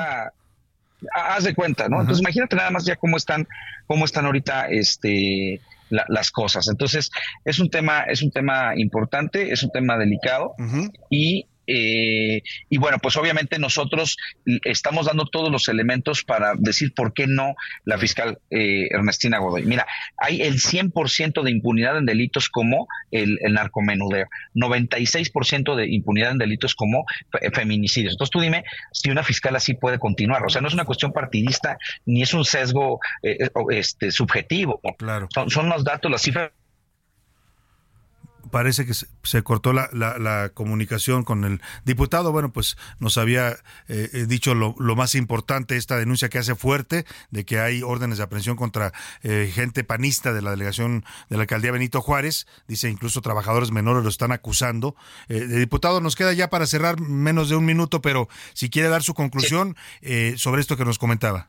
No, no, pues se, está cortando la llamada. Una disculpa. Pues ya prácticamente nos había dicho lo importante, nos había dicho ya lo importante sobre este tema y bueno, la acusación que hacen de que la fiscalía está manipulando investigaciones. Además de esto que nos dice, de entre 5 y 20 millones de pesos le están ofreciendo a los diputados de oposición en el Congreso Local de la Ciudad de México para que voten a favor de la ratificación de Restina Godoy. Lo dijo el diputado Ricardo Rubio, diputado local del PAN, integrante de la Comisión de Administración y Procuración de Justicia en el Congreso Local. No nos resta más que despedirnos de usted, agradecerle el favor de su atención. A nombre de todo este equipo le digo gracias, que pase una excelente tarde, provecho. Y bueno, pues el presidente, nada más para cerrar, importante esto, se reunió hoy con empresarios, empresarios de alto nivel. Estuvo Carlos Slim, estuvieron varios importantes eh, empresarios y les pidió apoyo para la reconstrucción de Acapulco. El 15 de diciembre anunció el presidente que habrá reapertura parcial de algunos hoteles, eh, según el compromiso que hace con organismos como el Consejo Coordinador Empresarial, la Concamín y la presencia también de Carlos Slim. Nos despedimos usted, que pase una excelente tarde, provecho. Aquí lo esperamos mañana a la una. Por hoy termina a la una con Salvador García Soto. El espacio que te escucha, acompaña e informa. A la una con Salvador García Soto.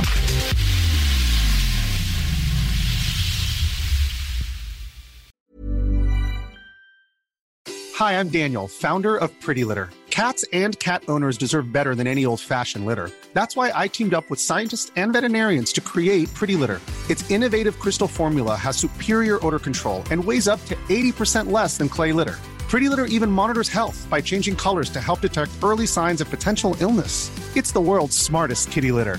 Go to prettylitter.com and use code ACAST for 20% off your first order and a free cat toy. Terms and conditions apply. See site for details.